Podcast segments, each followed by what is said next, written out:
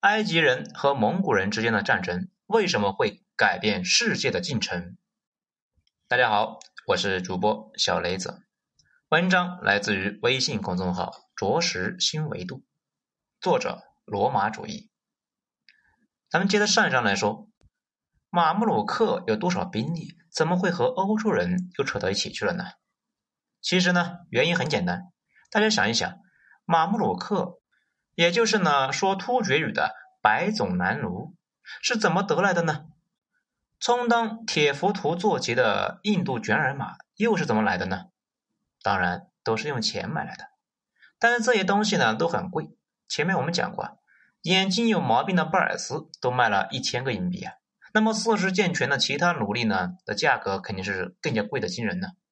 而且马穆鲁克走的是精兵路线。装备的那全都是当时世界上最好的，所以对于埃及的苏丹来说，仅仅只是维持了这支一两万人的军队啊，就需要开支一笔天文数字的经费。那么他的钱从哪来的呢？靠土地的税收显然是不够的，所以埃及人只能够靠经商赚钱。他们有两条主要的商业路线，一条是挣钱的路线，是通过在印度的阿拉伯人。把来自印度的香料和来自中国的丝绸和陶器，通过印度洋运入红海，然后呢走陆路送到亚历山大港，卖给这里的威尼斯人和热那亚人赚差价，然后呢由他们卖到欧洲各地去。这个在当时啊，那是一本万利的生意啊，基本上和贩毒那差不多。这另外一条呢是花钱的路线，就是从黑海的港口卡法。现在呢叫做费尔多西亚，以前属于乌兰克啊，现在很可能呢又变成俄罗斯的地盘。那埃及人通过热那亚人从这里呢去南俄草原上购买啊说突厥语的男奴和女奴，然后装上意大利人的降帆船，穿过拜占庭控制的博斯普鲁斯海峡，横跨地中海，最后啊运回埃及，补充呢马穆鲁克的兵员。所以啊，这种交易的性质就决定了它不可能是大规模的。这为什么一定要买奴隶兵呢？啊，大家呢可以去听听之前的啊，穆斯林为什么是战五渣，这里面有讲过。然后呢，这又生产了一个问题啊，是谁把奴隶卖给埃及人呢？答案呢可能会出乎大家的意料，居然也是蒙古人，只不过呢是金帐汗国的蒙古人。那他们的奴隶又是从哪来的呢？攻打蒙古人序列兀啊统治下的伊利汗国的时候抓到的，所以这就产生了一个很有趣的现象：埃及马穆鲁克最大的盟国是蒙古人，巴尔斯后来呢还娶了金帐汗国的蒙古公主，他的最大敌人也是蒙古人，和埃及争夺叙利亚的序列兀。这个奇怪的国际关系呢，就让伊利汗国就陷入了一个怪圈。如果他们和马穆鲁克的仗呢打得越激烈，马穆鲁克就会需要更多的奴隶，他们呢就会向金帐汗国呢下更多的订单，反过来，金帐汗国啊就会对伊利汗国发动更频繁的入侵，这让伊利汗国就痛苦到极点了呀。于是他们就想啊，这一切的问题的根源出在哪里呢？哎，然后他们就很快想明白了，问题就出在这个钱上面了。只有卡断了埃及人的财源，让他们买不起马穆鲁克，他们就打不过我们。而且金帐汗国也不会啊来找我们的麻烦的，于是整个世界都清静了。可是怎样才能够斩断埃及人的财路呢？当然，我们今天都知道，这得靠海军来解决啊，封锁印度洋到红海的商路。不过呢，这超出了蒙古人最疯狂的想象，所以啊，他们决定采用另外一种办法打贸易战，压价向欧洲人呢倾销东方的货物，来击垮埃及人。而且他们觉得自己有一个优势，那就是和元朝的关系好。在蒙古人的夺嫡之战里边，序列兀选择了忽必烈啊，站对了队，所以呢被封为中东和中亚之王，因此和元朝关系密切，在贸易问题上面呢可以得到元朝的大力支持。好家伙，说干就干，接着一条新的商路被开辟了，中国的丝绸、瓷器从泉州和广州上船。被运往了波斯湾，在霍尔木兹海峡呢附近上岸，然后呢就被运到了今天的伊朗阿塞拜疆省的大不里士。印度的香料和伊朗的劣质丝绸也就被运到了这里，然后呢被送往拜占庭，以更优惠的价格卖给威尼斯人和热那亚人，挤压埃及人的市场占有率。这一条商路一度呢热闹非凡。马可波罗自称呢，他曾经坐船护送元朝的公主阔阔真啊，到了波斯，就看见无数的商队络绎不绝的在这一条道路上来往着。那么，伊利汗国击垮了埃及人的生意了吗？哪有那么简单？埃及人以前呢是把豆腐啊就卖成了肉价，现在向下压抑啊，空间呢还是有的，无非就是薄利多销呗。埃及人的优势呢就在于他们基本上全是海运，只有从苏伊士到地中海这一段是走陆路。成本要比伊利汗国低很多，因为对方从波斯湾上岸以后啊，要走很长一段的陆路才能够把货物运到拜占庭。但是伊利汗国也有自己的优势，他们的进货价格要比埃及人低得多啊，他是直接从中国拿货，没有在印度的阿拉伯商人掺一脚，而且呢，很多商品那还是元朝政府啊赏赐的，属于白送。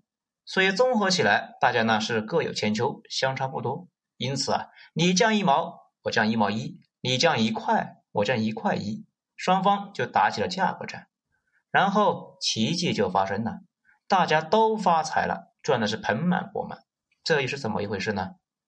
很简单，降价导致了市场迅速被扩大。本来呀，只有皇室才能够吃得起的胡椒，如今呢，欧洲乡下的一个小男爵的饭桌上。也有了胡椒盒，原来只有伯爵夫人才能够拥有的丝绸礼服，现在卑贱的暴发户、商人的老婆们也会穿着招摇过市。用户呢是被几何级数的放大呀。丝绸之路虽然是存在了上千年，但是直到这个时候，它才真正深刻的影响到了欧洲。所以反过来呢，也让欧洲人相信马可波罗先生呢肯定没有吹牛逼呀。这还没有完。接下来又发生了一系列的连锁反应。由于呢，来自东方的商品的价格降低，销售的范围也就迅速扩大。欧洲人就想顺带的做一点其他的生意，把各地的商品倒买倒卖。特别呀，是把阿拉伯人最稀缺的资源，他们的造船的必需品木材卖往埃及，可以呢很好的平衡贸易逆差。然后他们就发现。以往使用的降帆船，也就是呢有风的时候靠帆啊，没风的时候啊靠人划桨的这个船呢，运输成本太高，而且呢去不了波涛汹涌的大西洋，没法到达北欧。而埃及人呢最奇缺的，用来制造远洋商船的桅杆所需的是巨大原木啊，恰好呢是北欧盛产的，所以他们就琢磨着能不能够造出一艘这种船呢？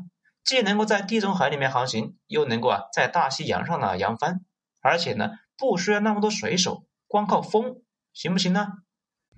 于是呢，卡拉克帆船就被发明了出来，两桅、三桅、四桅，那是越造越大，以适应迅速扩大的国际贸易。然后货物也被是卖得越来越远，就连苏格兰的国王那也都知道了，招待贵宾的时候要用瓷器。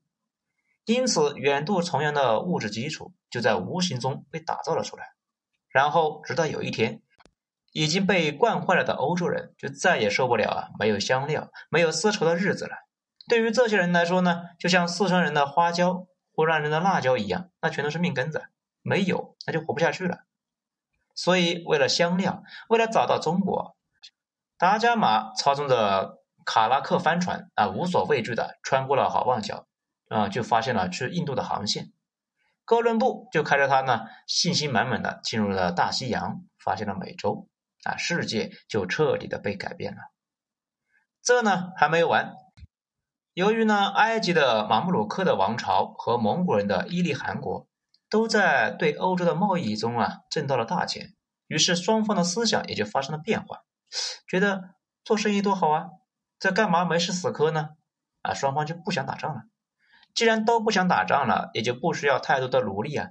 他们两个倒是开心了，但是原来这个铁三角的里面的金帐汗国，他们的地理位置啊，决定了他们没法去当中间商来赚差价，所以一下子就被气疯了呀。你们不打了，埃及人就不需要买那么多奴隶了，这岂不是让我们去喝西北风？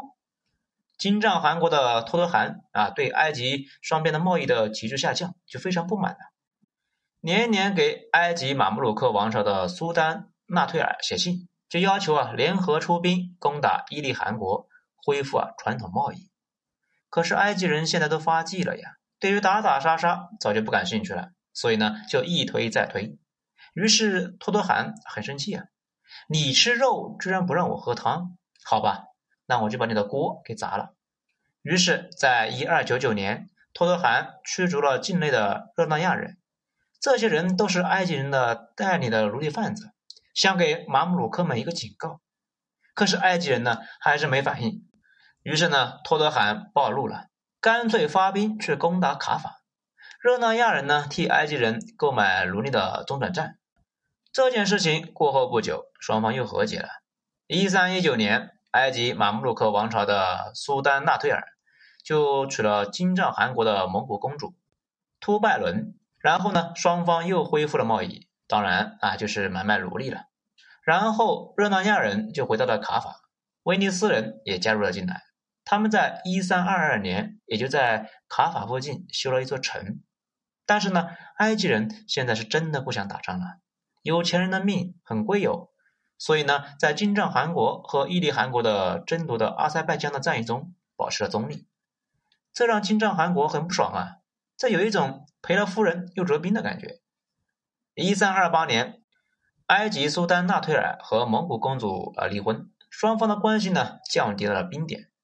接下来，双方又发生了贸易失衡，埃及人通过热那亚人和威尼斯人，把大量的东方货物倾销到了金帐汗国。然后又压低金帐汗国的奴隶价格，导致金帐汗国就出现了严重的贸易逆差，战俘啊已经不够用了，不得不抓本国人充当奴隶啊去换外汇。月吉别汗去世以后呢，就扎别尼汗啊继位，发现他们呢和埃及人之间的关系啊已经变成了一种啊毒药，严重的损害到了金帐汗国的国内秩序。蒙古上层呢，就为了获得东方的奢侈品，就乱抓本国人作为奴隶卖给意大利人，然后转手卖给埃及，已经动摇了国本了。于是他决定呢，割掉这个毒瘤。一三四七年，蒙古人开始围攻卡法，不过啊，蒙古人这个时候已经信奉了伊斯兰教，所以战斗力开始呢急剧下降，断断续续的进攻了两年，居然没有打下卡法城。最后被迫撤退，不巧呢，围城中恰好遇到了黑死病爆发，于是蒙古人就把尸体呢投入了卡法城，卡法很快就在生物战中崩溃了。有一部分热那亚人呢坐着船逃跑了，然后把黑死病传到了欧洲，接着欧洲呢就死了上千万人，然后又产生了一个非常不好的后果，大家就发现啊上帝不灵了，于是文艺复兴就发生了。然后就是思想解放，接着欧洲人就上道了，开始了一路的高歌猛进。所以啊，当埃及苏丹古图兹带着马穆鲁克军团决定和蒙古人开战的那一刻，这个世界的多米诺骨牌就被意外的推动了，然后就发生了一连串意想不到的后果。这简直就是蝴蝶效应的最好注解。那么，让我们还是啊，先回到公元一二六零年的九月，那一场改变这个世界的战役现场，埃及的马穆鲁克们到底中了蒙古人的计没有呢？这场关公战秦琼的大戏，最后是一个什么样的说法呢？欲知后事如何，请听下回分解。觉得不错的话，可以分享一下，评论一下，点赞一下，谢谢。我是主播小雷子。下章见。